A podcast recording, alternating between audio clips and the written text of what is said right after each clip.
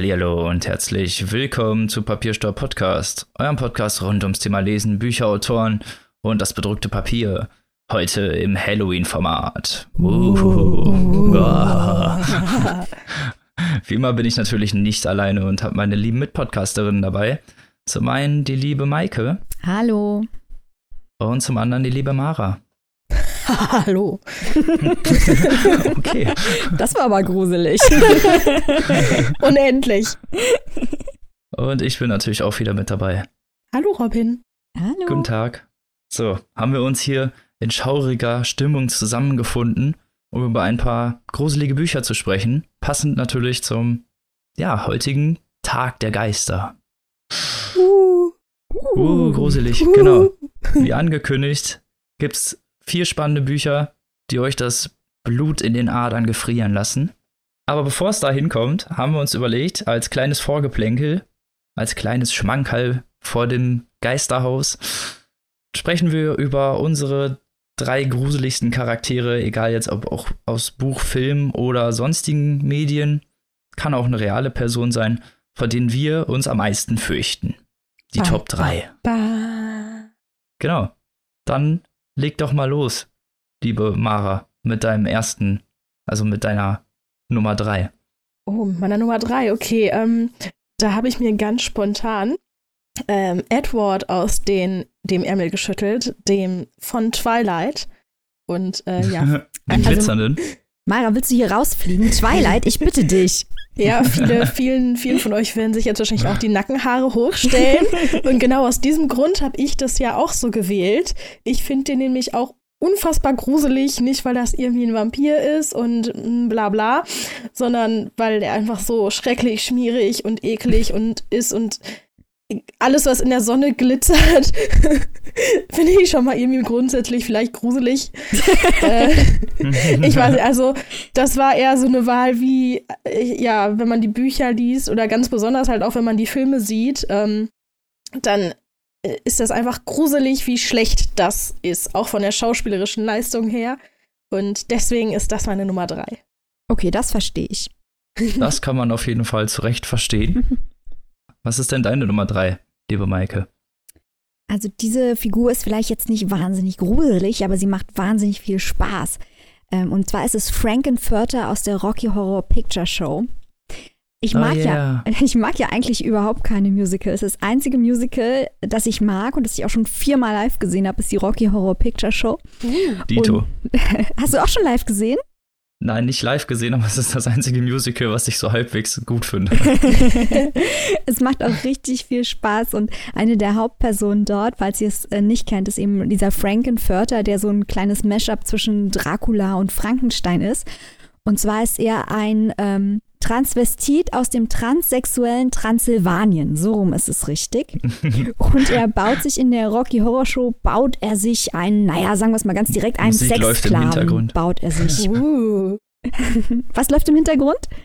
Das, das Sweet Transvestite Ach Lied. so, genau. Das müsst ihr googeln. Falls ihr es nicht kennt, geht auf YouTube.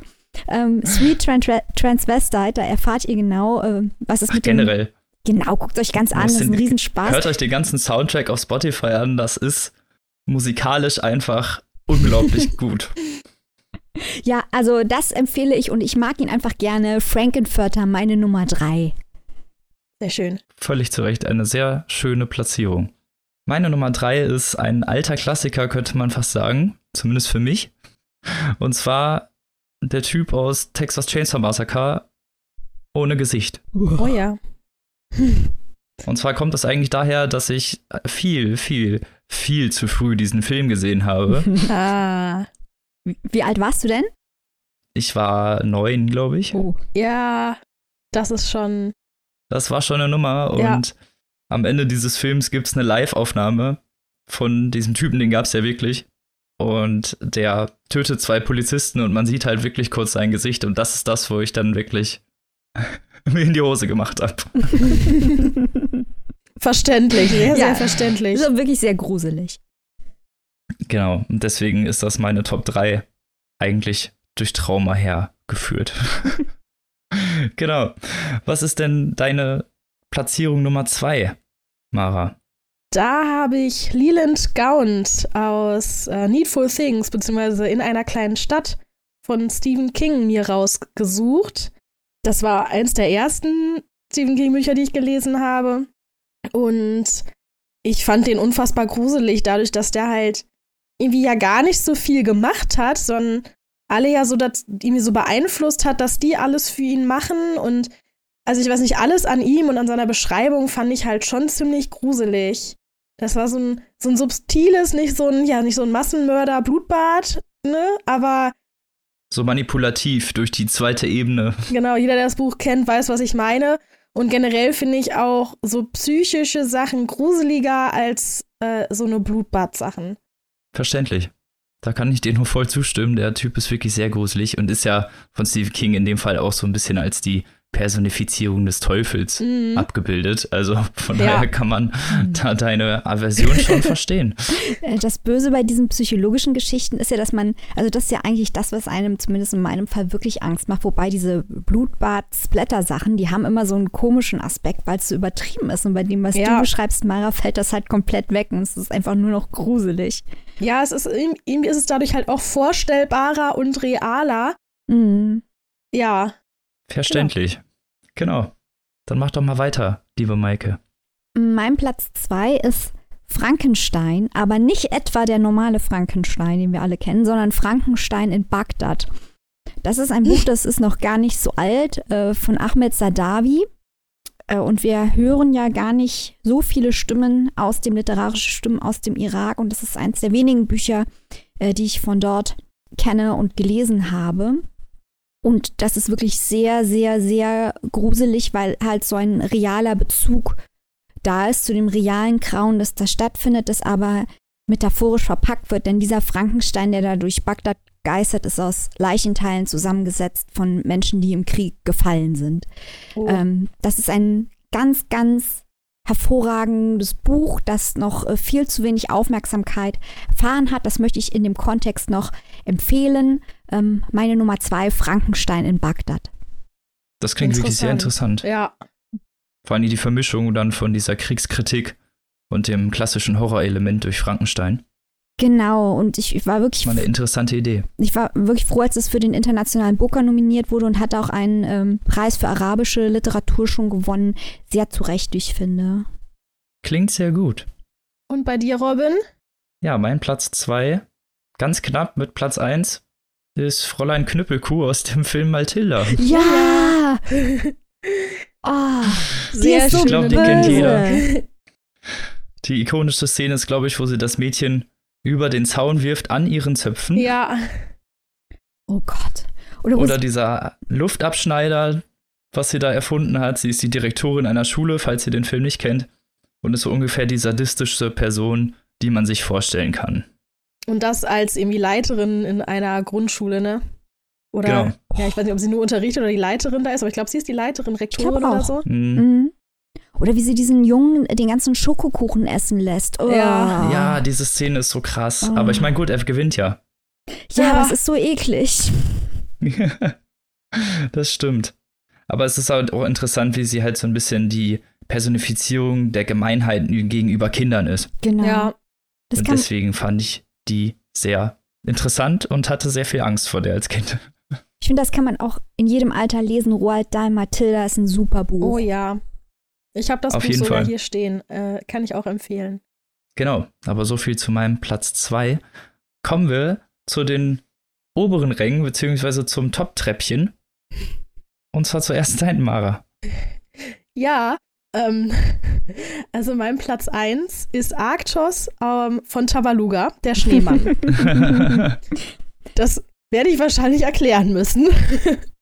der ist ja bei Tabaluga auch so der Antagonist, der Böse, mit seinem, mit seinem Butler, dem Pinguin da an seiner Seite. Ist ja jetzt aber an sich trotzdem nicht so eine klassische Horrorfigur. Aber ich hatte das als junges Kind, ähm, hatte ich Tabaluga Kassetten und ich habe schon als Kind und tue ich tatsächlich immer noch zum Einschlafen immer Hörbücher gehört. Jede Nacht, immer zum Einschlafen, muss ich irgendwas anhaben, sonst kann ich mein Gehirn nicht ausschalten. Ähm, ja, ich bin aber auch sehr anfällig für Träume und wenn man dann halt irgendwie sowas zum Einschlafen hört und irgendwie denkt der Kopf, ey cool, lass mich das doch mal ein bisschen noch so verarbeiten, was du da gerade gehört hast. Dann kommt dann bei einem Kind oder bei kleinen Mara dann raus ähm, ein Albtraum, wo Arktos die Hauptrolle spielt. Und das war ganz grob zusammengefasst so, dass Arktos alle, also meine Eltern und die Na Eltern von allen meinen Freundinnen zu einer Sommerparty eingeladen hat. Logisch, so ein Schneemann und eine Sommerparty. Natürlich. Und die standen so am Eingangstor von dem Gelände, da war auch irgendwie so ein, so ein Freibad oder so, und da lagen ganz viele Liegen und jeder, der reingegangen ist, hat eine Sektflasche in die Hand gedrückt bekommen. Und so weit, so gut. Aber irgendwann zu einem bestimmten Zeitpunkt, wo Arktos dann sozusagen so eine kleine Ansprache gemacht hat und so, weiß nicht, das Buffet eröffnen wollte oder irgendwie sowas in der Art, ähm, war das so eine Art Signal. Und von allen Sektflaschen sind die Korken rausgesprungen. Und je nachdem, wie die Eltern die Sektflasche gehalten haben, hat sich dieser Sektflaschenkorken dann halt in die reingebohrt. Und dann ein Auge rausgeschossen oder in den Bauch reingebohrt und da sind die Eingeweide rausgequollen. Ähm, okay. So eine schönen Sachen halt. Und deswegen hat für mich verdient Arktos meinen Platz 1.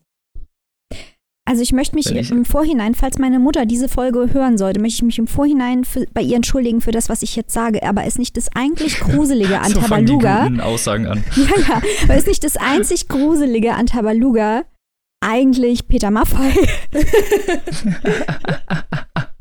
möchte ich mal als Frage hier Shots in den Raum stellen. Jetzt hast du gerade die Musikheit unserer gesamten Kindheit komplett beleidigt. Ich bin, ich bin Rolf Zukowski-Kind, also. Ja, das bin ich allerdings auch. Ah, gut, stimmt. ja, Den ja. habe ich vergessen. Na gut. Aber tatsächlich haben die sich, glaube ich, für Tabaluga beide sogar zusammengetan. Was?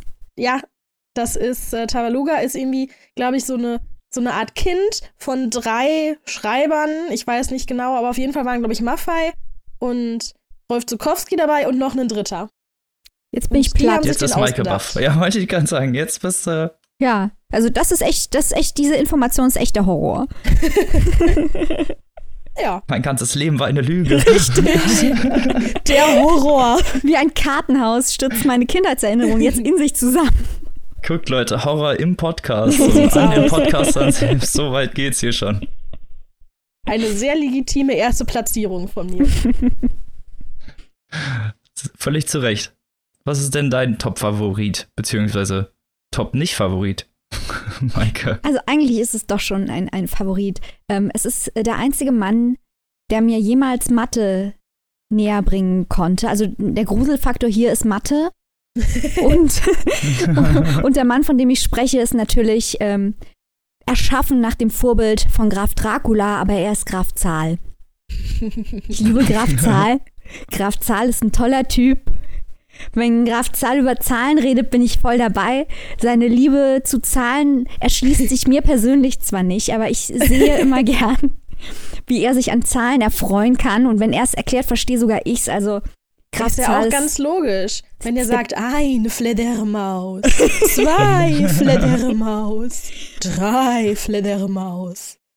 Ja, das ist auch schon gruselig. ich fand ihn ja damals, das war die coolste Socke von der ganzen Sesamstraße, aber ja, na gut. Genau. Graf Zahl ist der Beste. Ich bin Fan. Mein Platz 1, Graf Zahl, der einzig wahre Graf. Richtig so. Der einzig wahre Graf. Dracula kann einpacken. Richtig, richtig. Ja, Graf Zahl hat ja auch den Vorteil, dass er uns allen Zählen beigebracht hat. Ja. Zwar nicht Grammatik, aber naja. Man kann nicht alles auf einmal verlangen. Ja, na, ja. eben. Aber der, der kann halt gut rechnen und nicht gut sprechen. Wie gruselig den wohl Deutschlehrer gefunden haben. Also ich finde, du stellst zu hohe Ansprüche. Ein, ein Mann, der, der mir Mathe nahebringen kann, also das ist, das ist Kunst, ist ich, das. Ich bin ja voll auf deiner Seite. Ich habe mich nur halt gerade gefragt, wenn da so ein, so ein, so ein Akademiker-Elternpärchen mit dem Kind vor der Sesamstraße sitzt, beide irgendwie äh, Deutsch. Ja, da kannst du aber eh nichts so. richtig machen, ne, bei solchen ja. Leuten. Und dann. Akademiker, Elternpärchen, damit habe ich und meine Ach, die Familie. Die haben ja schon gar keinen Fernseher zu, zu Hause stehen. Das sind die schlimmsten. genau. So, den wir jetzt hier einmal rundum Schellen verteilt haben. Wahrscheinlich in zehn Fettnäpfchen auf einmal getreten sind, macht ja nix. Kommt meine Top 1. Relativ unspektakulär ist es Mr. Hyde aus Dr. Jekyll und Mr. Hyde. Uh. Auch nicht schlecht. Stevensons großes Horrormeisterwerk. Und zwar, weil ich, ja, weil er gruselig ist, weil er ja so die böse, dunkle Seite des menschlichen Geistes verinnerlicht und damit halt auch ein bisschen Teil von uns allen ist. Ah, jetzt wird jetzt wird's hier tiefenpsychologisch. Nein, aber ich fand ihn auch einfach sehr gruselig, dadurch, dass es so unberechenbar kam und er in diese ja, Rolle verfallen ist und der schon sehr perfide gehandelt hat. Und genau, von dem habe ich mich ein bisschen gegruselt. Was muss denn passieren, damit du von Dr. Jekyll zu Mr. Hyde wirst, Robin? Das verrate ich lieber nicht, weil sonst kommen Leute und versuchen das bestimmt. oh, schick. Schlau. Wenn äh, Schlager gespielt wird zum Beispiel. das ist schon Alarmzustand. ja, oder wenn jemand äh, falsch Baudelaire zitiert. Boah, hm. Ekelhaft. Widerlich. Ekelhaftigkeit. Ist Gesocks. okay. So, bevor es hier abdriftet, noch mehr, würde ich sagen, das war eine, kommen wir äh, zum ersten Werk dieser Folge. Nach diesen super to tollen Platzierungen. Und zwar darf ich das erste schaurige Werk dieser Folge vorstellen. Und dabei handelt es sich um Das Haus, relativ unspektakulärer Titel, mit dem Untertitel House of Leaves. Sagt jetzt dem einen oder anderen wahrscheinlich noch nicht so viel. Nö. Vom Autor Maxi Danielewski und ist erschienen 2000, beziehungsweise in der vor, beziehungsweise in der Ausgabe, die mir vorliegt, 2008 beim Klettkotter Verlag. Übersetzung hat Christa Schünke gemacht, die an dieser Stelle wahrscheinlich das größte Lob einer Übersetzerin überhaupt verdient hat. Denn das zu übersetzen war wahrscheinlich eine Schweinearbeit. Ja, das kann ich mir auch vorstellen. Genau. Das Ganze wurde vorerst im Internet veröffentlicht und hat da an Popularität gewonnen. Ja, Mark Danielewski ist Sohn von Ted Danielewski und der ist Filmregisseur, was sich auch im Buch widerspiegelt, aber das werdet ihr gleich hören.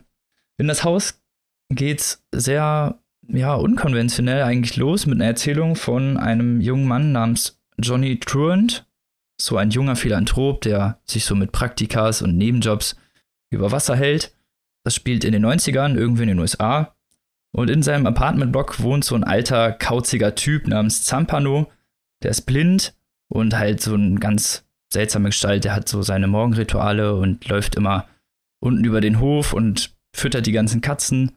Und eines Tages stirbt dieser Zampano und hinterlässt so ein riesiges Kuriosum-Sammelsorium an ja ganz vielen Sachen, die sich halt übers Leben so ansammeln. Unter anderem findet Johnny äh, eine alte Truhe, in der unglaublich viele Schnipsel und unzusammenhängende Sätze und sonst was stehen, also so eine Art Abhandlung.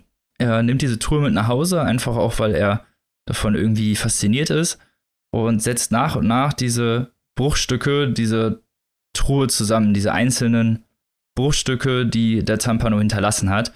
Und es stellt sich dabei raus, dass diese Zettel einen Report ergeben. Oh. Eine Dokumentation, eine fingierte Dokumentation von Zampano selbst verfasst über ein ja, seltsames Werk namens der Navidson Report. Und so fängt diese ganze Geschichte halt auch an, indem Johnny einem erzählt, wie er in diese Truhe gekommen ist und stellt aber auch schon in Aussicht, dass diese Arbeit ihn immer und immer mehr in Anspruch genommen hat. Und gegen Ende dieser Einleitung wird in Aussicht gestellt, dass er dem Wahnsinn komplett verfallen ist. Also bereits vor, zu Anfang ist schon klar, was dieser Report mit ihm anrichtet. Mhm. Und um zum eigentlichen Werk zu kommen, das ist nämlich dann dieser Report, der ist nämlich dann abgedruckt, von Johnny zusammengefügt, als Buch zusammengesetzt und kommentiert zwischendurch von ihm. Das, äh, da komme ich aber gleich noch zu. Und in diesem Report geht es um die titelgebende Navidson-Familie, Vater Will und Frau Karen und die beiden Kinder Chad und Daisy ziehen in ein neues Haus aufs Land sozusagen, wie gesagt, weg von der Stadt. Vor allem gerade da Will äh, bekannter Fotograf ist und viel um die Welt kommt und seine Familie ein wenig vernachlässigt hat, wollen sie damit halt ein bisschen Ruhe in das Ganze bringen und sich als Familie näher kommen. Der Klassiker. Genau, ein bisschen klassisch das Ganze. Und sie ziehen in dieses Haus und am Anfang scheint auch alles noch relativ normal zu sein. Die leben sich da so ganz normal ein und eines Tages kommen sie vom Urlaub wieder und ein Raum ist mehr da als vorher. Also es ist auf einmal eine Tür vom Elternschlafzimmer, die in einen Raum führt, der dann wiederum ins Kinderschlafzimmer führt, der vorher nicht da war. Und sie können auch auf Fotos nachweisen, dass der vorher wirklich nicht da war, weil alle natürlich glauben erst an den ja, Streich des Geistes und glauben, dass sie diese Tür vielleicht einfach vorher noch nie gesehen haben oder dass sie vielleicht verdeckt war oder sonst was. Aber die ist anscheinend aus dem Nichts erschienen und hat einen weiteren Raum freigegeben. Und das Ganze ist nämlich jetzt interessant, weil nämlich Will dann Berechnungen anstellt und guckt, wie dieser Raum da überhaupt sein kann und sich Grundrisse besorgt und dann merkt, dass der Innenraum größer ist als der Außenraum. Also physikalisch komplett unmöglich. Sehr schräg.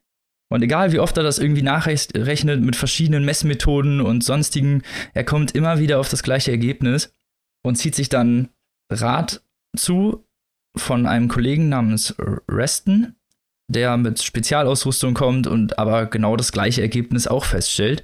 Zudem ruft er noch seinen Bruder, der Zimmermann ist und das Ganze auch nochmal überprüfen soll und der auch genau das gleiche Ergebnis feststellt. Also alle drei stehen dann hinterher für diesem ratlosen Ergebnis, dass es eigentlich ja nicht sein kann. Mhm.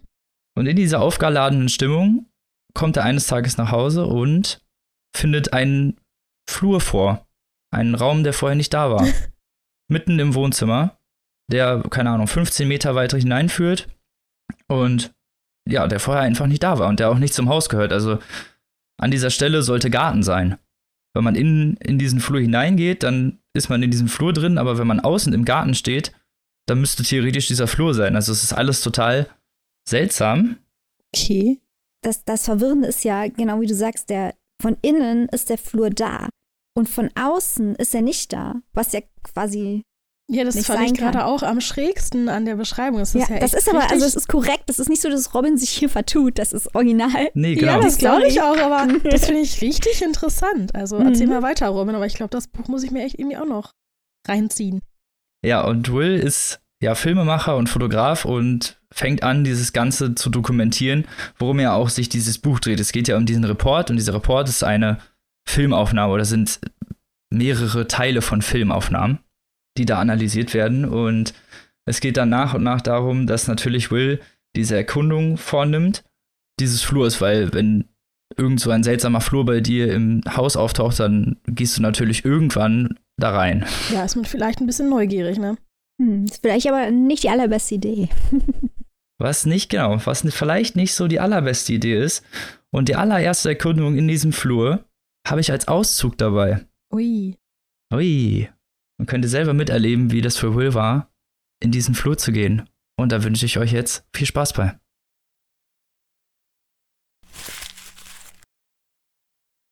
Kein Wunder, dass Newitzen nicht einschlafen kann. Eine Stunde lang wälzt er sich herum, dann steht er schließlich auf und geht seine Kamera suchen. Ein Titel mit der Aufschrift Erkundung A wird eingeblendet. Die Uhr in Newitzens Camcorder zeigt genau 3.19 Uhr. Ihr könnt sagen, ich sei ungestüm oder auch nur neugierig, hören wir ihn grummeln als er seine wunden Füße in ein paar Stiefel steckt. Aber einmal gucken wird ja wohl nicht schaden. Ohne viel Getue entriegelt er die Tür und tritt über die Schwelle. Bei sich hat er nichts weiter als 9er Hier 8, ein MacLight Taschenlampe und eine 35mm Nikon. Seine Kommentare für uns bleiben äußerst spärlich. Kalt. Puh, echt kalt. Wände sind finster, so ähnlich wie oben in dieser komischen Kammer. Nach wenigen Sekunden ist er am Ende angelangt. Der Flur kann nicht länger als 21 Meter sein. Das war's. Mehr ist nicht. Keine große Sache, und wegen sowas haben Karen und ich uns nun gestritten. Nun bemerkt Davidson, als er sich jetzt umdreht, plötzlich rechts von sich einen neuen Durchgang. Der war vorher nicht dort gewesen. Was zum? Vorsichtig richtet Davidson die Taschenlampe in diese neue Finsternis und entdeckt einen noch längeren Korridor. Der ist doch locker 30 Meter, sag ich mal. Einige Sekunden später stößt er auf einen weiteren Korridor, der nach links abzweigt und sogar noch länger ist. Dieser hat eine Breite von mindestens viereinhalb Metern und die Decke ist gut drei Meter hoch. Seine Länge abzuschätzen ist allerdings unmöglich, denn angesichts der vor ihm liegenden Finsternis ist Navidsons Taschenlampe machtlos. Ihr Lichtkegel versickert, weit davon entfernt, ein Ende ausgemacht zu haben. Navidson eilt voran, dringt tiefer und tiefer ein in das Haus und kommt schließlich an einer Reihe von Durchgängen vorbei, die in weitere Gänge oder Gelasse führen. Hier ist eine Tür, kein Schloss, Hm, ein Zimmer, nicht sehr groß. Leer, keine Fenster, keine Schalter, keine Steckdosen. Ich renne zurück in den Korridor, raus aus dem Zimmer. Es scheint jetzt kälter zu sein. Vielleicht wird mir auch nur kälter. Hier ist schon wieder eine Tür, nicht abgeschlossen. Schon wieder ein Zimmer, auch ohne Fenster. Ich gehe weiter. Tasche und Kamera hüpfen in losem Zusammenspiel an Decke und Boden entlang, bohren sich in kleine Zimmer, Alkoven oder Räume, die an begehbare Schränke erinnern, nur dass dort keine Hemden hängen. Aber egal wie weit Navidson diesen speziellen Gang entlangläuft, sein Lichtkegel kommt nicht einmal annähernd an den von den aufeinander zulaufenden Perspektivlinien verheißenden Endpunkt heran, sondern gleiten immer weiter und weiter, heckt einen Raum nach den anderen, ein konstanter Fluss von Winkeln und Wänden, eine wie die andere unergründlich und vollkommen glatt. Zu guter Letzt bleibt Navidson vor einem Eingang stehen, der wesentlich größer ist als die anderen. Hoch über seinem Kopf wölbt sich ein gewaltiger Boden und gähnt hinauf in unberührte Schwärze. Die Taschenlampe findet einen Boden, aber keine Wände und zum ersten Mal keine Decke. Und jetzt erst begreifen wir allmählich, wie groß Navidsons Haus tatsächlich ist. Als Navidson den ersten Schritt durch diesen gewaltigen Bogen macht, ist er plötzlich endlos weit vom warmen Licht des Wohnzimmers entfernt. Sein langsames Vordringen in diesen Raum hat, hat wahrhaftig etwas von jenem gespenstischen Gottvertrauen, das man für jede Art von Tiefseeforschung braucht, denn der Strahl seiner Taschenlampe kratzt an nichts als gleichbleibender Schwärze. Davidson konzentriert sich auf den Fußboden unmittelbar vor sich und dieser Boden nimmt allmählich eine neue Bedeutung an, was zweifellos damit zusammenhängt, dass Davidson permanent nach unten schaut. Der Boden kann nicht mehr als verlässlich gelten. Vielleicht liegt irgendwas was darunter. Vielleicht öffnet er sich und es ist eine tiefe Spalte da. Plötzlich kommt eine unwandelbare Stille hereingeweht und tritt an die Stelle von etwas anderem, welches sie einen Augenblick lang erschüttert hatte. Davidson bleibt wie angewurzelt stehen, unsicher, ob er gerade ein Grollen gehört hat oder nicht. Na, hoffentlich finde ich mich hier wieder raus, flüstert er schließlich, murmelt es vor sich hin, und das sollte wohl ein Scherz sein, den dann aber doch eiskalt erwischt. Hastig dreht Davidson sich um. Zutiefst erschrocken bemerkt er, dass er den Bogen nicht mehr sehen kann, erst recht nicht die Wand. Er hat die Reichweite seiner Lichtquelle verlassen. Egal in welche Richtung er seine Taschenlampe hält, er sieht weit und breit nichts als ölige Finsternis. Schlimmer noch, durch sein panisches Herumfahren und das dadurch bedingte nunmehrige Fehlen jeglicher Bezugspunkte kann er sich jetzt nicht mehr erinnern, aus welcher Richtung er gekommen ist.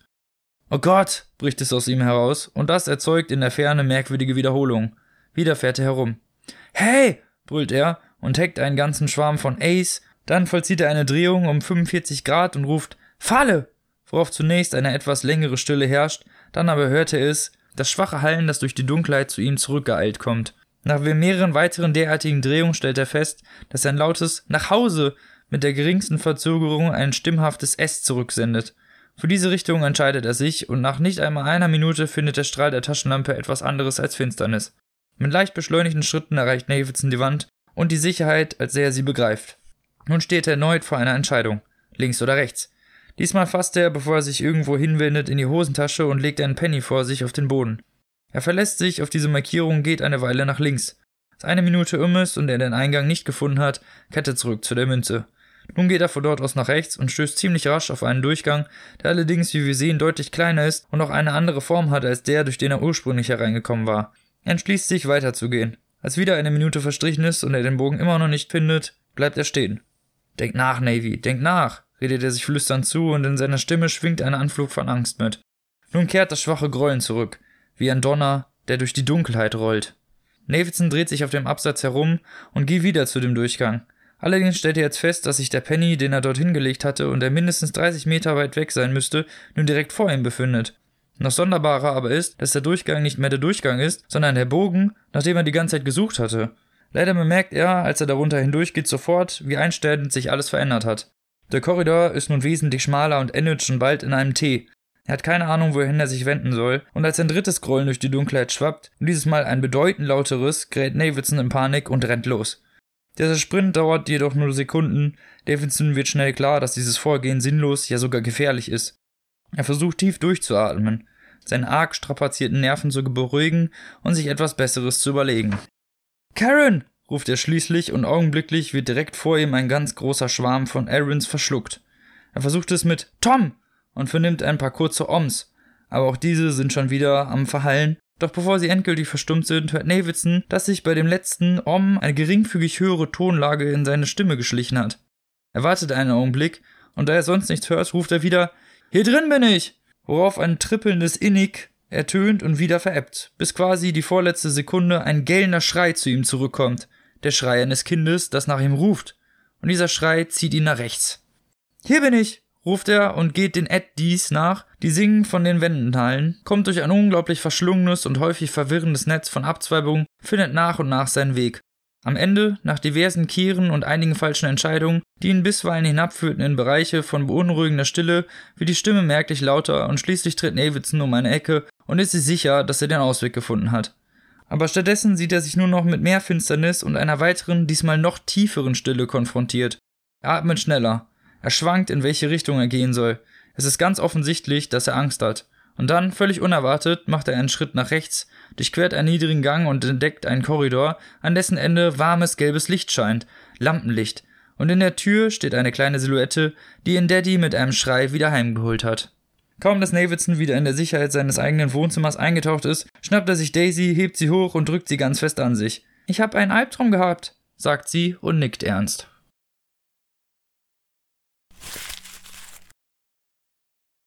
Ja, wie ihr gehört habt, ein ziemlich gruseliger Ausflug und es bleibt natürlich nicht der erste und nicht der einzige.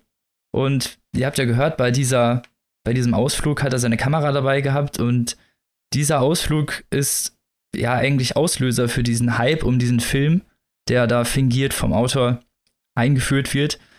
Und zwar wird dieser fünfeinhalb Minuten vor, vor dem Navidson-Report veröffentlicht, sozusagen als Trailer. Und viele Leute wollen danach natürlich diesen, ja, diese grittige Art von Filmemacherei nochmal sehen. Und so ist um diesen Film so ein Hype entstanden, in Anführungsstrichen.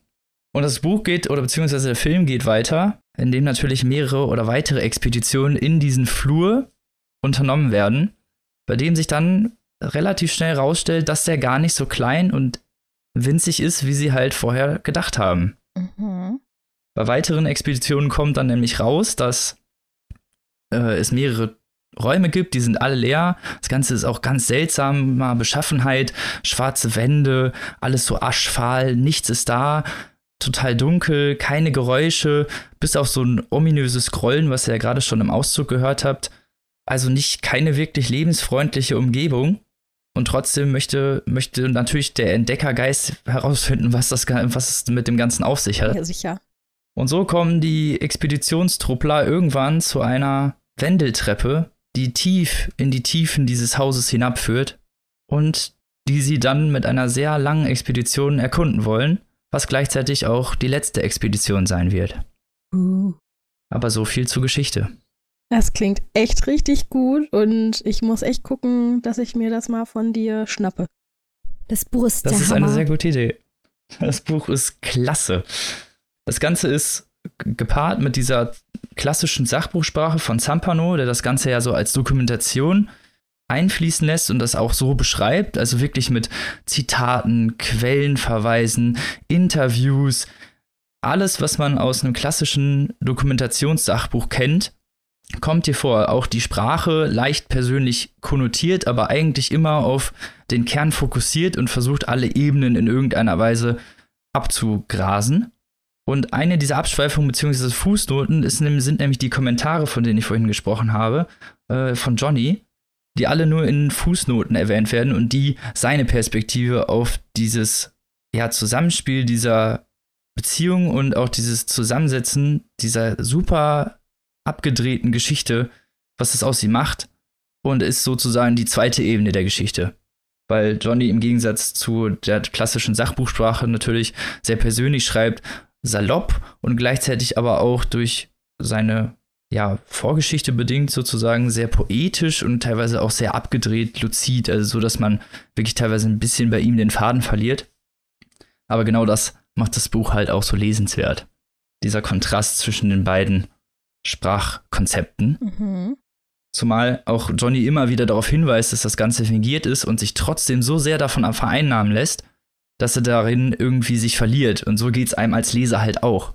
Dass man sich langsam und immer weiter zunehmend in diesem Buch verirrt und sehr schwierig aufhören kann mit dem Lesen. Ich fand dieses Buch wahnsinnig faszinierend. Ich hatte so viel Spaß damit. Und wir hatten ja in den letzten Folgen, als wir über den Buchpreis gesprochen haben, uns immer an der Debatte beteiligt, wie zugänglich Bücher jetzt sein müssen, dürfen, sollen. Genau. Und ich finde, das ist so ein Buch, das ist experimentelle Literatur, ganz eindeutig. Ähm, das fragmentarische Total. Literatur, das ist Literatur, bei der man mitarbeiten muss, wo man nicht alles auf dem Silbertablett serviert bekommt. Genau. Weil diese Querverweise verweisen wiederum auf andere Querverweise, auf andere Fußnoten, teilweise auf Anhänge. Es gibt mehr als 200 Seiten Anhang hinten drin, die nur Gedichte, irgendwelche Fotos und sonstige Abschweifungen enthalten. Und da sind teilweise fünf oder sechs Ebenen, aus denen man dann wieder zurückscrollt in die richtige Geschichte. Ja, also man hat halt wahnsinnig viel Spielraum als Leser, selber an der Zusammensetzung der Geschichte ein Stück weit auch mitzuarbeiten, weil man ja natürlich versuchen muss, diese ganzen Puzzleteile, ist ja sehr fragmentarisch, genau wie es Robin gerade beschrieben hat, äh, zusammenzusetzen, zu versuchen, ähm, Erklärungen zu finden. Und das macht halt wahnsinnig viel Spaß. Und es ist halt auch wirklich extrem gruselig. Und man sieht es auch im, Hm. im Schriftsatz, da sind äh, äh, und die Seiten sind alle unterschiedlich oder viele sind unterschiedlich bedruckt. Also es ist jetzt nicht nur Fließtext. Ähm, dann, wie gesagt, diese Nee, man hat die unterschiedlichen Sichten, also die von Zampano und Johnny und dem Herausgeber, der da zusätzlich noch die letzte Ebene ist. Die sind in jeweils anderen Schriftarten, sodass man immer weiß, um wen es geht. Aber man hat halt trotzdem sehr viele Abschweifungen. Ja, und man läuft halt genau wie die Leute bei der Expedition im Haus, läuft man durch dieses Buch und man sieht auch von außen, dass dieses Buch ein ganz normales Buchformat hat. Aber wenn man einmal im Text drin ist, hat man auch das Gefühl, dass man in Korridore läuft, die man irgendwie nicht hat kommen sehen und von denen man denkt, die können in diesem Buch doch gar nicht, wie kommen die denn dahin? Und dann stößt man an Genau. die Wand und dann läuft man wieder zurück und dann versucht man den Ausgangspunkt im Text zu finden und man irrt durch dieses Buch. Aber es klingt jetzt vielleicht, manche Leute denken jetzt vielleicht, das ist aber frustrierend. Nein, überhaupt nicht. Das ist einfach experimentelle Literatur. Das ist wie ein, wie Genau. ein Strategiespiel.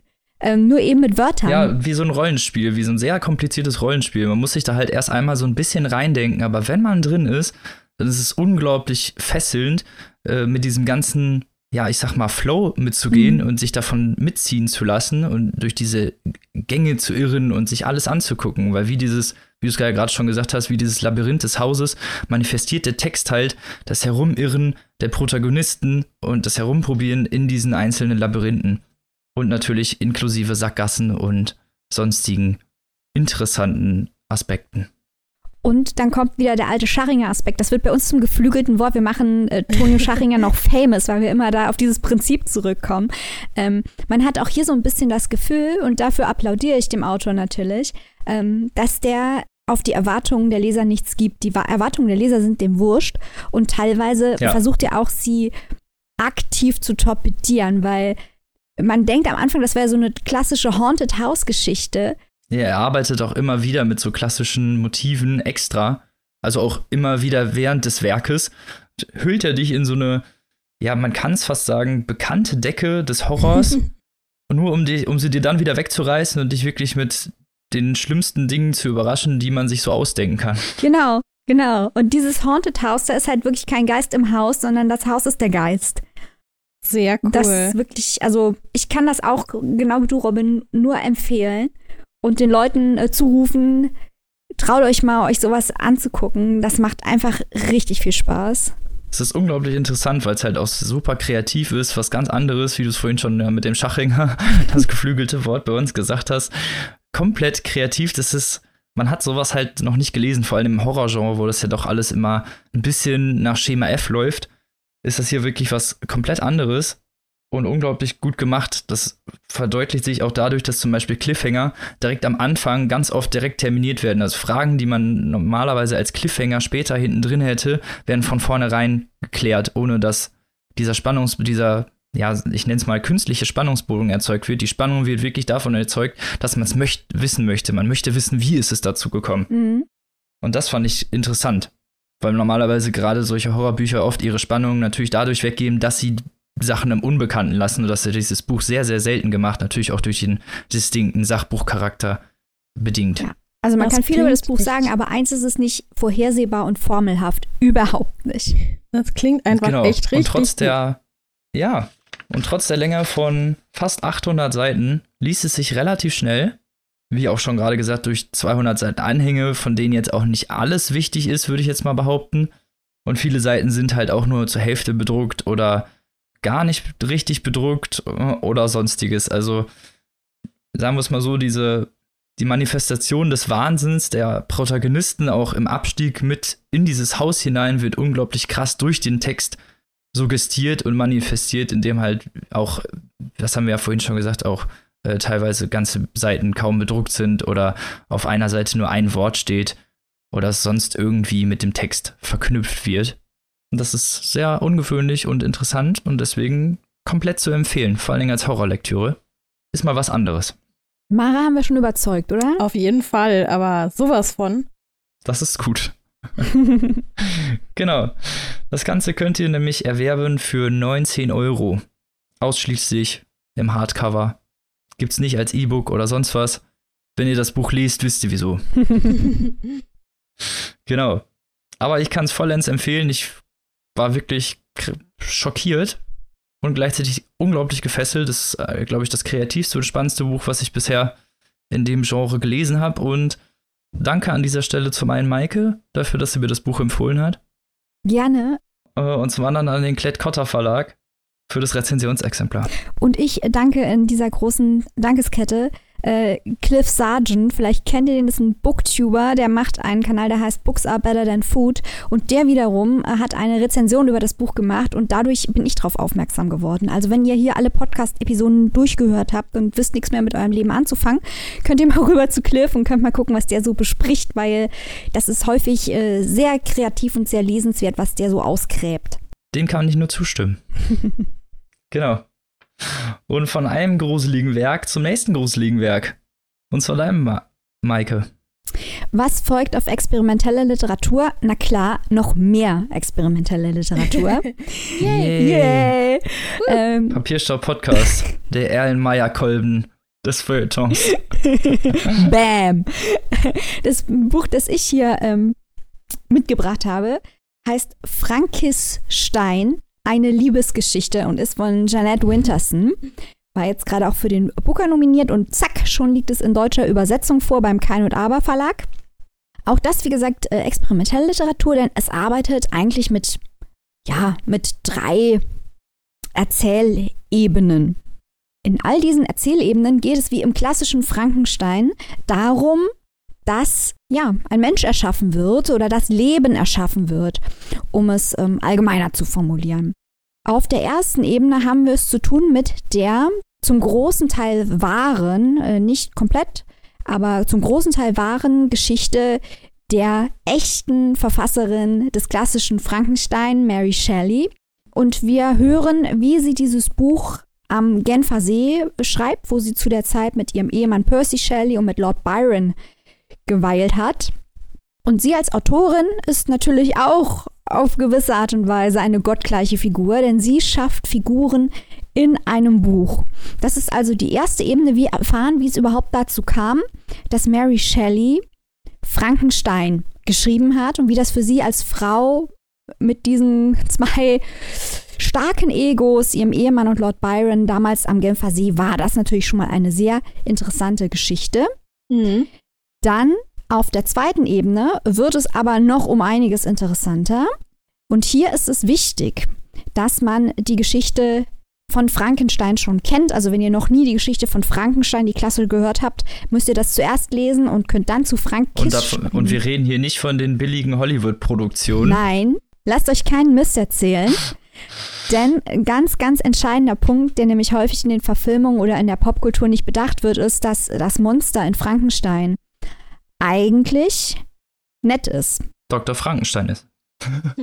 Ach so. Nee. Oh. ja, also, ja, genau, genau. Beide das, das Gleiche gesagt. Genau, aber. genau. Wir haben das Gleiche gedacht und von zwei Seiten quasi gesagt. Eigentlich ist nämlich Dr. Viktor Frankenstein das Monster. Der schafft nämlich künstliches Leben und dadurch, dass das Monster jetzt nicht besonders attraktiv aussieht und äh, die Leute Angst vor ihm haben, vereinsamt das Monster und wird so zum Kriminellen. Aus Verzweiflung heraus. Eigentlich ist das Monster nämlich ein guter Charakter am Anfang von Frankenstein und das ist wichtig äh, zu bedenken. Auch im Kontext dieser Geschichte hier. Hier bekommen wir es nämlich auch mit einem äh, wahnsinnigen Wissenschaftler zu tun, der menschliches äh, Leben beherrschen möchte. Der heißt hier Viktor Stein. Und er möchte den Tod besiegen, indem er den menschlichen Geist durch künstliche Intelligenz, also in Computern, speichert, sodass man quasi nicht stirbt. Also er forscht auf dem Feld der künstlichen Intelligenz. Ähm, also so ungefähr der Inhalt von jedem Dystopie-Roman der sechs, letzten sechs Jahre. da hast du sehr viele Dystopie-Romane mir voraus, Robin. Aber ähm, das ist hier halt schlau, weil hier darauf hingewiesen wird, dass es äh, hier bei der künstlichen Intelligenz eigentlich um den gleichen Impuls geht, in den es auch bei Frankenstein geht oder ja, also die Parallele zum klassischen Frankenstein ist wahrscheinlich jetzt klar, nachdem ich erzählt habe, was Viktor Stein äh, vorhat. Und Viktor Stein trifft hier auf Ree oder Rye. Ähm, das ist ein Arzt, der ist transgender, der hieß früher Mary, also hier auch wieder der Bezug zu Mary Shelley. Man sieht ähnlich wie beim Haus, arbeiten wir hier mit einem Text, der aus verschiedenen Ebenen, die man in Bezug setzen muss, besteht. Und Ree und Victor Stein verlieben sich ineinander. Am Anfang ist Ree sehr skeptisch, was die Experimente von Dr. Stein angeht. Aber die beiden ja, treten in Beziehung miteinander äh, und das bekommt eine dynamische Dimension und Ree ist auch fasziniert ähm, und wird auch so ein bisschen verführt äh, von den gr eigentlich größten wahnsinnigen Ambitionen von Victor Stein. Dieses äh, künstliche Intelligenz-Thema wird dann auf verschiedenen Ebenen durchgespielt. Also wir treffen zum Beispiel Polly, eine Journalistin. Polly ist übrigens äh, im 19. Jahrhundert, als Frankenstein geschrieben wurde, war das ein Spitzname für Mary. Also auch hier wieder Bezüge.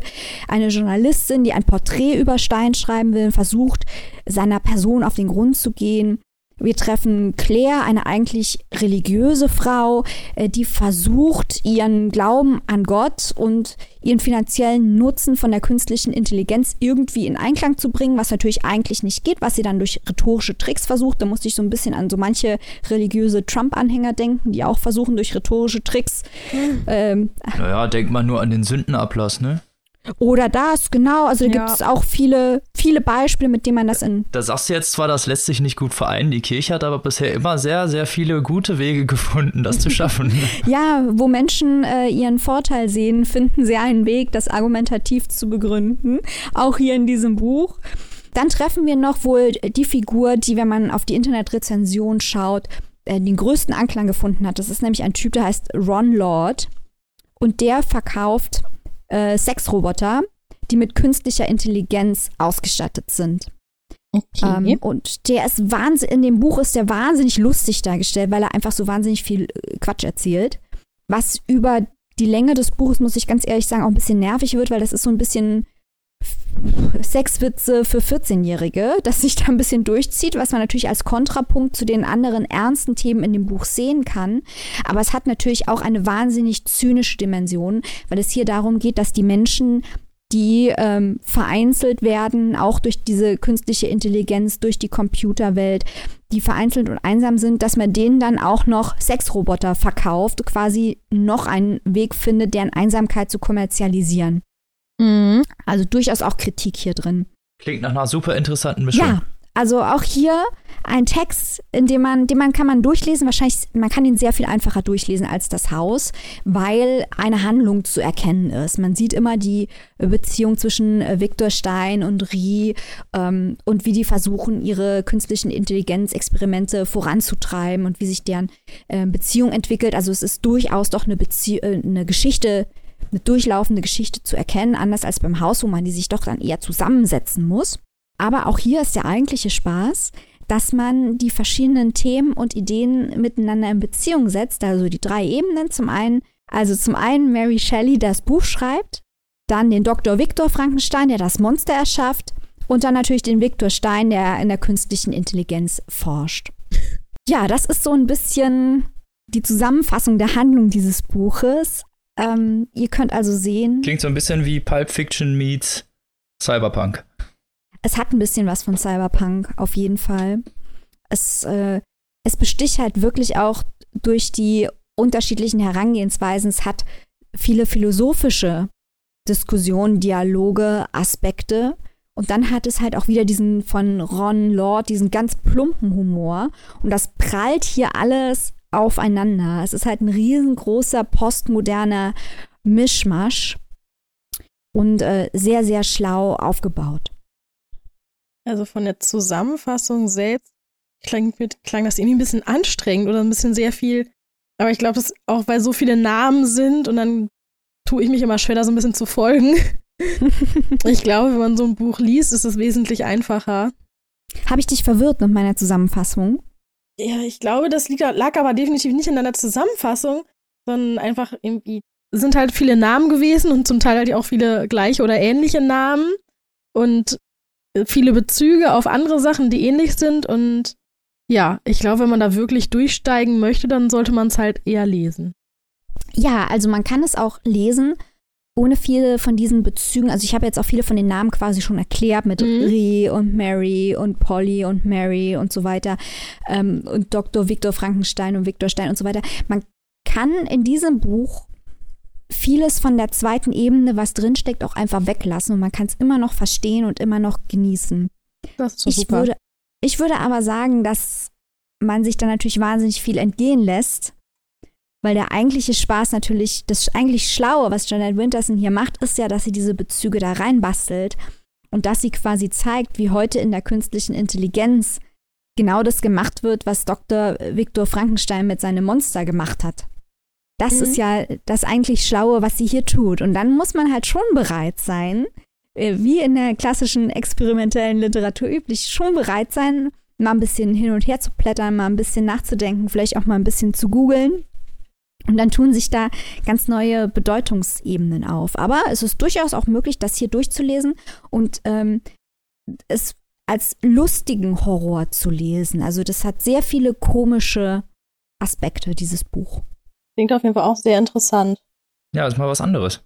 Vor allen Dingen in diesem Horror-Genre äh, gibt es das ja nicht so oft, diese Verschmelzung mit aktuellen dystopischen Thematiken, wie der Verschmelzung von Geist und Maschine und überhaupt KI und Umgang mit solchen Computern. Ja, es ist halt, wie du sagst, wie du eben schon mal bei das Haus sagtest, Roman, es gibt halt bei der Horrorliteratur die Tendenz, mit Schemata zu arbeiten. Ähm, ja. das, da gibt es halt Schablonen und die werden erfüllt. Und das ist bei den zwei Büchern, über die wir jetzt halt gesprochen haben, dezidiert nicht der Fall. Da wird genau das nicht gemacht. Und das ist der Charme genau. der Bücher. Kein 0815 Horror. Genau. So also würden wir euch ja auch hier gar nicht erst liefern. Sowas tun nein. wir nicht, nein. Genau. Für wie viel kann der geneigte Leser sich das denn aneignen? 24 Euro kostet der Spaß, hat 400 Seiten und ist erschienen im Kein und Aber Verlag. Oh, 400 Seiten ist ja aber auch ordentlich. Oh, ich finde, das geht ja, es geht, ja, aber also, es ist eine gute Buchlänge, ne? Ja, aber du kriegst ja drei Geschichten auf einmal. Dann ja, ist es gleich schon viel super. kürzer. das ist wie das Haus. Da ist auch die Hälfte nicht bedruckt. Und dann ist es nur noch halb so lang. Und damit kommen wir zu deinem Buch, Mara. Du hast uns ja einen Klassiker mitgebracht. Ja, einen richtigen Klassiker. Ich mache eigentlich eher so ein bisschen auf der Ebene von unserem Folgeplänkel weiter. Also so ein bisschen lustiger Horror auch bei mir. Ich hatte mich mitgebracht von R.L. Äh, Stein äh, aus der Gänsehaut-Reihe, Der Geist ohne Kopf. Und ja, wahrscheinlich bei Gänsehaut. Ja, Gänsehaut. Ja, da wissen viele schon sofort Bescheid, worum es geht und. Dum, dum, dum, dum, dum. fühlen also sich ich auch. Bin ja, ich bin ja total ahnungslos, aber ich habe von euch schon gehört, dass das so ein bisschen trashig ist und deswegen freue ich mich total drauf, was jetzt kommt. Ja, es ist halt ähm, im Prinzip eine Gruselreihe für Kinder, die man aber definitiv meiner Meinung nach auch gut noch als Erwachsener lesen kann. Das Buch, was ich mitgebracht habe, ähm, Der Geist ohne Kopf, hat, äh, um das mal direkt vorab, vorab zu legen, 123 Seiten. Also ist halt eben, wie gesagt, für Kinder auch dann ein bisschen kürzer gehalten, dass die nicht den Spaß daran verlieren.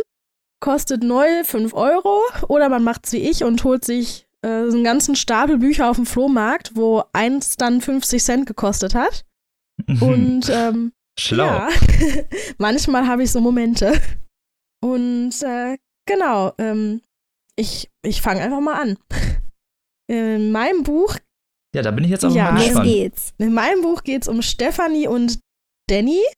Die sind zwölf Jahre alt und äh, ja, sind beste Freunde, wohnen gegenüber voneinander, gehen auch zusammen zur Schule und irgendwie haben die sich gefunden und haben festgestellt, eines Halloweens, passend zum Thema, dass es ja total Spaß macht, die Nachbarskinder oder die Kinder von der Straße zu erschrecken.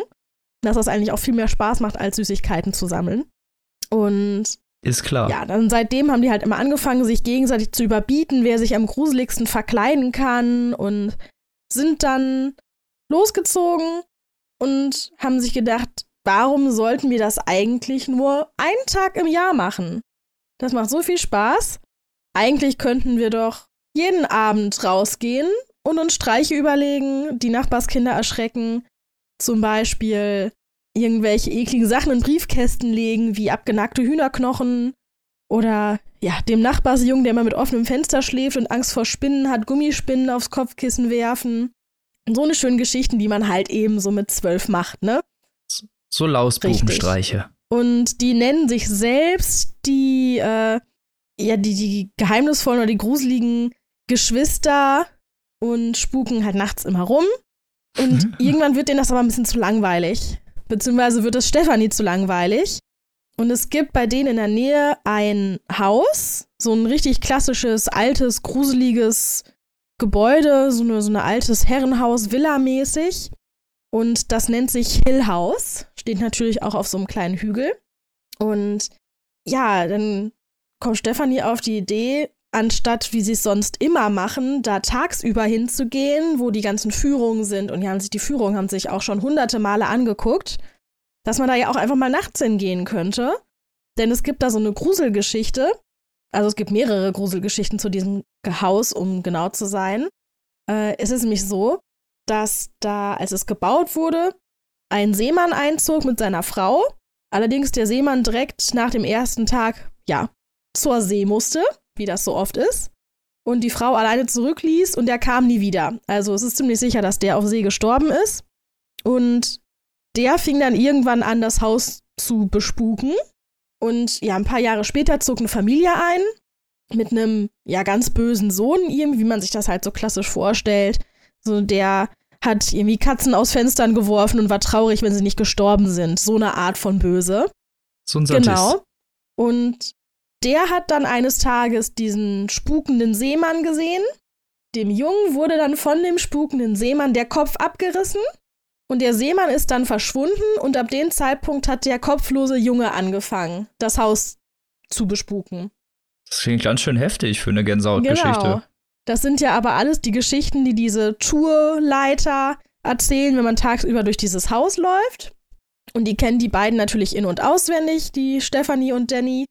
Und Stephanie kam halt auf die Idee, es wäre doch total lustig, wenn wir in dieses Haus gehen, nachts, uns nach Natur sozusagen da ein bisschen wegschleichen und nach dem Kopf von dem Jungen suchen. Der muss ja irgendwo in dem Haus, muss der ja noch liegen. Bester Plan Richtig. aller Zeiten. Und dann ziehen die beide los, gehen zu so einer Tour. Da ist auch ihr Lieblingstourführer, da die ja schon so oft da waren, kennen die die natürlich alle in- und auswendig. Und ja, gehen dann ein bisschen rum und irgendwann, wo ein passender Moment ist, schleichen die sich halt davon weg und fangen an, auf eigene Faust ein bisschen das Haus zu durchsuchen. Und Stefanie versucht auch ganz oft, Danny zu erschrecken, was der überhaupt nicht lustig findet. Weil eigentlich sind die beiden ja, die zusammen andere Leute erschrecken. Und anscheinend möchte Danny gar nicht so gerne selbst erschreckt werden. Ist natürlich auch immer total super, wenn man selbst da so empfindlich ist. Aber es ist natürlich in Ordnung, wenn man andere Ist Leute klar. erschreckt. Austeilen, aber Ganz nicht genau. einstecken können. Und ja, die schleichen da halt rum und gehen auch in Ecken und Winkel, wo die sonst mit der Tour noch gar nicht hingekommen sind. Und da passieren auch einige Sachen. Aber das, wonach die suchen, das finden die nicht. Also es ist kein Kopf aufgetaucht und es ist auch kein Geist äh, vor ihnen erschienen. Und die sind eigentlich schon relativ enttäuscht, trotz einiger Schreckmomente. Und sind auf dem Heimweg und treffen dann einen Jungen, den jungen Ralf. Und der verspricht ihnen, wenn die morgen Nacht nochmal wiederkommt zur Villa, dass er mit ihnen da reingeht, weil er hätte da schon mal einen echten Geist gesehen und er würde denen zeigen, wo. Und ja, das machen die beiden dann auch. Und was dann noch so alles passiert, Boah, Mara. das müsste man dann selbst nachlesen. Okay, ich habe jetzt gleich mal eine Frage, Mara. Ja. Ich ähm, finde ja solche trashigen Horrorgeschichten, finde ich ja total super. ja, Was ist jetzt äh, der Trash-Appeal genau bei diesem Buch? Weil bislang klang das ja eigentlich noch recht seriös für eine Horrorgeschichte. Was ist das herrlich Trashige daran? Also es ist halt einmal, klar, wenn man es natürlich liest, wenn man älter ist, ist es schon irgendwie so ein bisschen trashig, dieser Kinderhorror alleine an sich schon. Mhm. Und der, ja, der klassische Ablauf von so einem Gänsehautbuch ist halt immer, es passiert und passiert irgendwie nichts, aber irgendwie halt auch doch. Nur nicht das, was man eigentlich erwarten würde. Und dann so auf der letzten Seite, so die letzten ein, zwei Sätze sind dann immer nach dem Motto, und dann war alles gut oder doch nicht. Bam, bam, bam. oh, ich muss das auch mal lesen. Ja, und du wirst dann immer so lustig. zurückgelassen mit, mit irgendwo, die sind dann, äh, keine Ahnung, irgendwie sind die, ist irgendwer in irgendeinem Buch verfolgt worden, sagen wir jetzt mal. Und dann sind die sicher zu Hause angekommen und machen die Tür hinter sich zu. Und dann ist der letzte Satz so, oh ja, die machen die Tür hinter sich zu und atmen erleichtert aus, jetzt ist alles vorbei. Und dann klopft es plötzlich an der Tür oder so. Und dann ist das Buch ein- einfach zu Ende. Oh.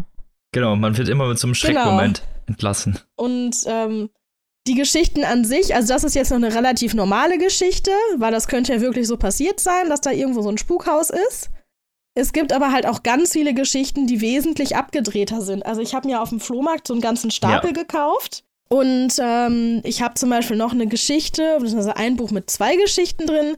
Da geht es einmal ähm, darum, dass da einer ja in Erfahrung bringen möchte, ob ihm die Nachbarn wirklich Werwölfe sind. oh, das klingt so gut. Ja, dann eine Geschichte, wo urplötzlich ähm, eines Nachts alle Vogelscheuchen zum Leben erwecken. Dann, Das ist Yay. bombig. dann eine Geschichte, die heißt auch Das Phantom in der Aula. Ist halt auch vom Cover so an das Phantom der Oper angelehnt. Da geht es halt auch darum, dass so ein Stück, was vor 100 Jahren irgendwie mal aufgeführt wurde, zum ersten Mal wieder aufgeführt werden soll. Und dann aber irgendwie der Hauptdarsteller verschwindet. Und dann habe ich noch eins, wo ein komisches Wesen unter der Spüle äh, lebt. Also es sind halt wirklich, Okay. es ist halt wirklich Toll. alles dabei und zum Teil auch absolut schräge Sachen und es macht einfach unfassbar viel Spaß.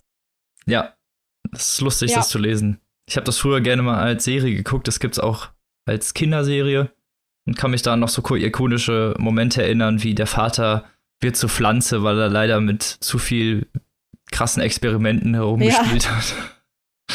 Oder irgendwer erschafft aus Versehen eine Killer-Tomate, weil ein Meteor abstürzt und da irgendeine Substanz drin ist, die irgendwas wieder lebendig macht und so. Ja, also es ist echt super. Das klingt richtig, richtig lustig. Dadurch, dass es natürlich auch so kleine Geschichten sind, liest es sich halt auch relativ schnell und leicht verdaulich. Also das ist halt so für den Spaß, für den kleinen Schockspaß Ja. für zwischendurch.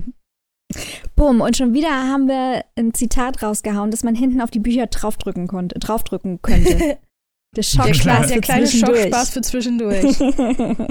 Aber klingt auch gut. Und für 5 Euro das Buch ist es natürlich ja auch s- wirklich erschwinglich, vor allen Dingen ja auch für, ich meine, ist ja für Genau. Kinder, aber gerade Und dadurch auch gerade, natürlich also davon gibt es schon so viele. Ich weiß jetzt gerade gar nicht, wie viele. Aber wenn ich jetzt mal auf die Nummern gucke, die ich alleine jetzt hier liegen habe, die sind ja alle durchnummeriert. Habe ich Band 53, Band 57. Hier steht sie jetzt leider nicht drauf. Ja, also ich habe alleine schon Band 57 hier liegen. Und es gibt, glaube ich, definitiv noch mehr davon. Und halt auch schon seit vielen, vielen Jahren.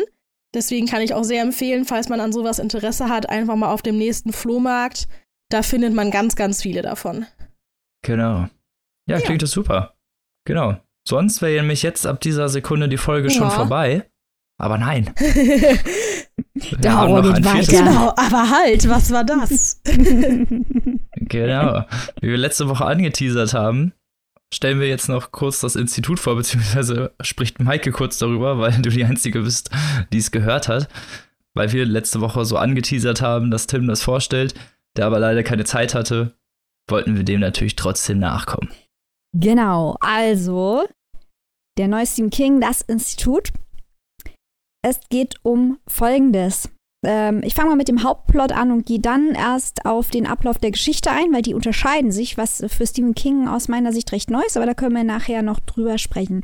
Ein, ein Junge aus Minneapolis namens Luke wird entführt, seine Eltern werden getötet und er wird aus dem Haus entführt und wird in das titelgebende Institut verschleppt, wo Experimente mit Kindern, die übernatürliche Fähigkeiten haben, durchgeführt werden. Also aus dem ganzen Land, aus ganz Amerika werden Kinder äh, gekidnappt und entführt und in dieses Institut verbracht, wo mysteriöse Tests mit ihnen durchgeführt werden. Ich werde natürlich jetzt den Teufel tun und erklären, wer dieses Institut leitet und was da hinten bei rauskommen soll. Also das ist, äh, ja, in diesem Institut sitzen die fest und es gibt in diesem Institut, auch wichtig zu wissen, gibt es ein Vorderhaus und ein Hinterhaus.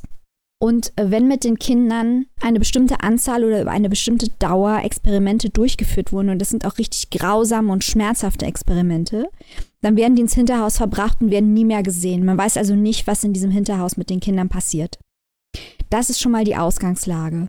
Klingt ja nicht so idyllisch. Nee, nee, also es ist wirklich, ähm, letztes Stephen King Buch, was mir auch sehr gut gefallen hat, Elevation, hatte ja mehr so auch metaphorische Ebene oder hat sich viel im, im mhm. Metaphorischen abgespielt. Das hier ist wirklich ja, das ist wirklich ja Horror, was wir hier haben. Ja, und äh, die Person, die jetzt hier zur Hilfe eilt, ist Tim. Das ist ein äh, Polizist, der in Ungnade gefallen ist. Nicht unser Tim, also zumindest mal ist mir nicht bekannt, dass der nebenberuflich in Amerika als Polizist gearbeitet hat. Und dann ähm, fehlt er. Dann ist äh, was? Dann ist sein Namensvetter der Held und er kommt nicht zur Episode. Schäm dich, ja, Tim. Pfui, Tim, schäm dich.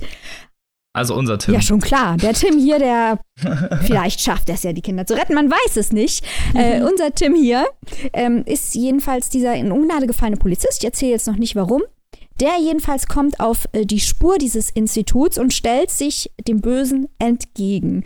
Also der Plot ist eigentlich, wie ihr merkt, schnell erzählt es fängt eigentlich alles auch mit Tim an und shiftet dann erst zu Luke. Tim verschwindet so gefühlt 300 Seiten und taucht dann wieder auf. Das ist eine recht ungewöhnliche Konstellation, fand ich für Stephen King.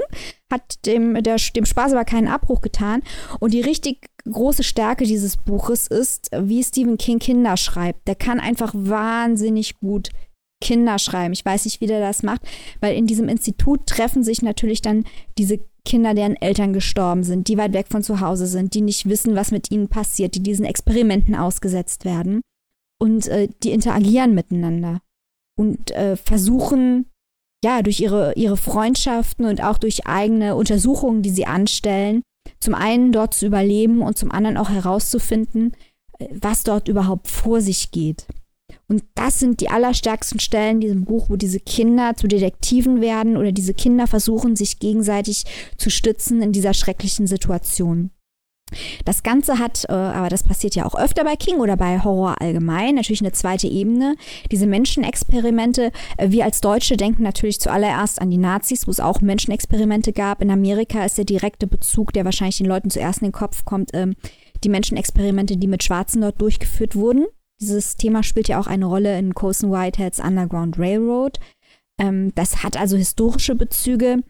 Dann aber, ihr werdet euch, es euch schon gedacht haben, ähm, hier werden Kinder ihren Eltern entrissen und eingesperrt in ein Institut. Das hat direkte Parallelen zu dem, was momentan an der amerikanischen Grenze passiert. Und das wirklich Gruselige ist, dass Stephen King, als er von Stephen Colbert in seiner Talkshow darauf angesprochen wurde, erzählt hat, dass er das Buch geschrieben hat, noch bevor diese Situation an der amerikanischen Grenze entstanden ist, dass er aber jetzt das Gefühl hat, also Stephen King, dass das, was an der Grenze passiert, diese, diese Grausamkeit, diese Herzlosigkeit, diese Inhumanität, dass das ähm, dass es quasi aus den gleichen Impulsen passiert, wie die Vorkommnisse in seinem Buch. Also, obwohl er es nicht intendiert hat, sieht er auch direkte Parallelen zu der Geschichte, die er geschrieben hat. Das ist auch interessant, ne? Wo dann aus der Retrospektive vom Autor noch gesehen wird, dass da Parallelen sind. Ja. Obwohl er vorher gar nicht darauf ja, bedacht war. Genau, also es, er hat quasi ein, ein, Buch, das Kritik übt, geschrieben, noch bevor er ahnen konnte, dass das in der Wirklichkeit eintritt. Er hat sich die Grausamkeit ausgemalt und dann ist sie auf eine ähnliche, nicht auf die gleiche, aber auf eine Art, auf eine Art und Weise in der Wirklichkeit eingetreten. Und Stephen King und die Simpsons, die waren sehr. Und äh, die amerikanische Wirklichkeit kommt in ganz, ganz vielen Form in dem Buch vor. Also ohne Stephen King ist ja kein, kein großer Moralist in der Art und Weise, als dass er uns die Moral die ganze Zeit unter die Nase hält. Aber er hält sie sehr wohl hoch und er bringt sie in dem Buch unter. Also wir hören hier auch einiges zum Beispiel über ähm, die Waffenkultur. Wir hören einiges über das Gesundheitssystem in Amerika. Wir hören, äh, dass die Kultur äh, nicht genug Geld bekommt in Amerika. Das spielt hier alles eine Rolle und gleichzeitig spielt aber eine Rolle, dass es in Amerika sehr wohl noch sowas wie Solidarität und Mitgefühl gibt. Also diese Pole des modernen Amerikas kommen in dem Buch vor und es hat mir wirklich gut gefallen, dass er das untergebracht hat, ähm, ohne die große Moralkeule zu schwingen, aber macht seine Punkte sehr wohl. Mir hat das Buch recht gut gefallen. Ich fand es ein bisschen lang. Das ist ein klassisches Stephen King-Problem, dessen Bücher tendieren dazu, komplett außer Kontrolle zu geraten. Aber ich habe das Hörbuch gehört und ich muss sagen, äh, es hat mir, hat mir sehr viel Spaß gemacht. Es ist ein sehr intelligentes Horrorbuch. Und Stephen King soll schön, schön immer weiter uns jedes Jahr mit mindestens einem Buch verwöhnen. Ja, auf jeden Fall. Da hätten wir doch nichts gegen. Aber ihr seid auch große Stephen King-Fans. Was sind denn eure Lieblings-King-Bücher? Zu Schwierige viele? Frage. Sehr schwierige Frage. Sehr Ich habe schwierige die Frage, Frage. irgendwann schon mal beantwortet. Und da habe ich noch, habe ich noch böse, ja, böse Blicke kann ich ja nicht sagen, aber ähm, böse, so leicht böse Stimmen von der Seite bekommen. Weil ich kann mich halt ja auch überhaupt nicht entscheiden. Und wie ich ja auch schon erwähnt hatte, zum Beispiel jetzt Needful Things fand ich sehr, sehr, sehr gut. Todesmarsch sowieso, weil das war das allererste, was ich gelesen habe. Ich persönlich fand aber auch ähm, Under the Dome sehr gut. Beziehungsweise die Arena.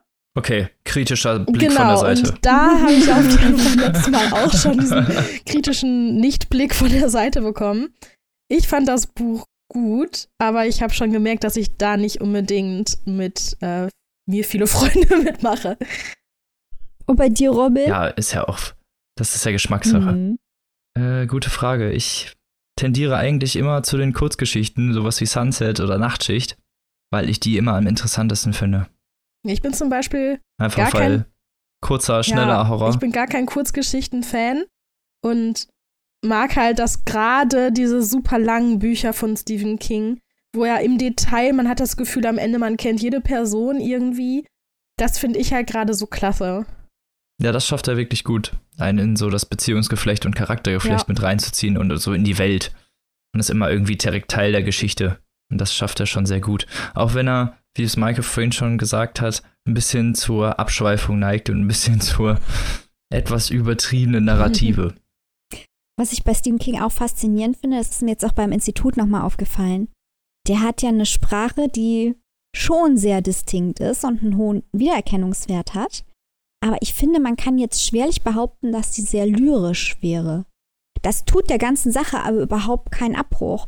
Der schafft es mit einer wahnsinnig eigentlich einfachen und zugänglichen Sprache, dreidimensionale Charaktere Ja. zu erschaffen, äh, ohne dass man den Eindruck dass er es- hat, das ist plump oder so. Das kann jeder verstehen und das ist trotzdem schlau. Und ich finde, das ist eine Kunst für sich, weil nicht alles braucht. Also wir haben es ja eben schon aufgeführt, dass wir die 14. Metaebene auch ganz interessant finden, aber nicht jedes Buch muss so sein. Und das Coole ist ja eigentlich auch an dieser Folge, dass wir so unterschiedliche Sachen vorstellen, die alle für sich genommen ihre eigene Berechtigung und auch ihre eigene Faszination haben. Ja. Genau. Und das ist ja auch das Talent, was King hat und wieso er immer noch auf den Bestsellerlisten steht, weil er halt diese zugängliche Literatur schreibt, also jeder damit irgendwie konform gehen kann, ohne dass man da jetzt großartig von Sprachkonstrukten eine Ahnung haben muss oder sonst was und gleichzeitig trotzdem immer eine tiefe Ebene bekommt und auch derjenige, der sonst so poetische, verschwulstete Romane liest, da auf seine Kosten kommt. Ja, ich muss auch sagen, ich ärgere mich immer, wenn Leute sagen, "Mm, King, das ist ja nur Unterhaltungsliteratur. Man kann es bestimmt auch nur als Unterhaltungsliteratur lesen, aber eigentlich drängen sich diese Themen, wie ich sie eben auch in, im Institut besprochen habe, ähm, die da vorkommen aus der realen Welt, diese Parallelen, die drängen sich eigentlich schon auf. Da muss man schon schwer die Augen zumachen, um das als pure Unterhaltungsliteratur abzutun. Ich finde das auch überhaupt nicht auch so. schlimm. Dann lass es doch Unterhaltungsliteratur sein. Wo ist denn das Problem, wenn ich ein Buch lese, um mich davon unterhalten zu lassen? Ja, aber das Wort wird ja häufig verwendet, um Bücher abzuqualifizieren. Also nicht Unterhaltung im positiven Sinne, dass es fesselt und begeistert, was Literatur ja soll. Je, in dem Sinne soll ja jede Literatur Unterhaltungsliteratur sein. Sondern im Ja. Sinne von seichter Kram, der als Eka- Eskapismus dient, aber eigentlich keinen wirklichen Mehrwert hat. Das ist deswegen, Ja, und halt auch so komplett ja, durch jede Schicht geht, dass es so komplett von jedem angenommen werden kann. Das wird ja auch gerne, gerne mal als Negativkriterium angenommen, so Mainstream. Ja, von so Leuten, die denken, es wäre ein Distinktionsmerkmal, dass sie Bücher lesen, die außer ihnen so gut wie niemand versteht. Aber Ja, das hatten wir auch schon mal das Thema. Dadurch wird das Buch noch nicht gut. Nur weil es schwierig ist, ist es noch lange nicht gut. Ja, So ist es und deswegen besticht King und wir finden, das ist ein klasse Autor und ich glaube auch einer unserer Lieblingsautoren und wird es wahrscheinlich Fall. auch bleiben. Ja. Mara, wie ist eigentlich ähm, dein Stand der Dinge? Du hast ja uns ja letztes Mal berichtet, dass dein großes Ziel im Leben Ja. ist, sämtliche Stephen King-Werke zu lesen. Wie viele fehlen dir eigentlich noch? zu viele. Ich muss ja auch leider zugeben, ich bin ja erst durch den Podcast überhaupt auf äh, Goodreads aufmerksam geworden und habe das bisher dann auch sträflich vernachlässigt. Ich hatte mir mal vorgenommen, dass ich da versuche, so nach und nach, immer wenn mir irgendein Buch einfällt, was ich gelesen habe, dass ich das dann danach trage. Ich bin noch nicht so weit gekommen, aber gerade für meine Stephen King äh, Liste sozusagen ähm, sollte ich das dann doch mal machen, weil man verliert ja doch den Überblick. Also mir ist zum Beispiel gestern durch Zufall, ich weiß gar nicht, wie ich da drauf gekommen bin, ähm, ach doch, auf dem Flohmarkt, nicht gestern, sondern auf dem Flohmarkt am Wochenende aufgefallen, dass ich ja auch gelesen habe, Rose Madder heißt das, glaube ich, irgendwie das Bild der Rose Madder oder irgendwie sowas. Das ist auch von Stephen King und das habe ich schon total vergessen und ich musste das erst, das Buch erst auf dem Flohmarkt sehen, um, ach so, ja, das kennst du ja auch, so im Kopf zu haben. Und ich müsste ganz dringend da mal die Liste aktualisieren, damit ich da ja ein bisschen mehr mich selbst überwachen kann. Dafür ist Goodreads sowieso eine ganz gute Mhm. Anlaufstelle. Mhm. Genau. Das war's eigentlich mit dieser Folge. Mehr bleibt ja nicht viel zu sagen, außer es war schön mit euch. Wir haben vier Bücher vorgestellt. Ich hoffe, ihr als Zuschauer seid genauso davon gefesselt gewesen wie wir beim Lesen. Und Ihr habt vielleicht. genauso viel Spaß an dieser Folge gehabt wie wir. Wir haben uns nämlich Genau. schon seit Wochen auf Ja. diese Folge gefreut. Das stimmt. Und es war mindestens genauso gut, wie wir uns es Ja. erträumt haben. Genau, hoffentlich ist nächste Woche nochmal Halloween. Oh, das wäre toll. Ja, jede Woche Ja. Halloween. Ja. nee, genau. Und falls euch eins der Bücher gefallen hat, würden wir uns natürlich freuen, wenn ihr die über die unten stehenden Affiliate-Links bestellt. Falls nicht, macht auch nichts. Wir würden uns natürlich einfach freuen, wenn ihr eins der Bücher liest. Oder alle. Oder alle. Und dann hoffentlich genauso begeistert seid wie wir. Genau. Genau. Und damit, Einen schaurigen Abend. Gruselt euch Genau. gehörig. ein restliches, schönes Halloween-Fest. Uh. Und bis Bis nächste Woche. Ciao. Tschüss. Ciao.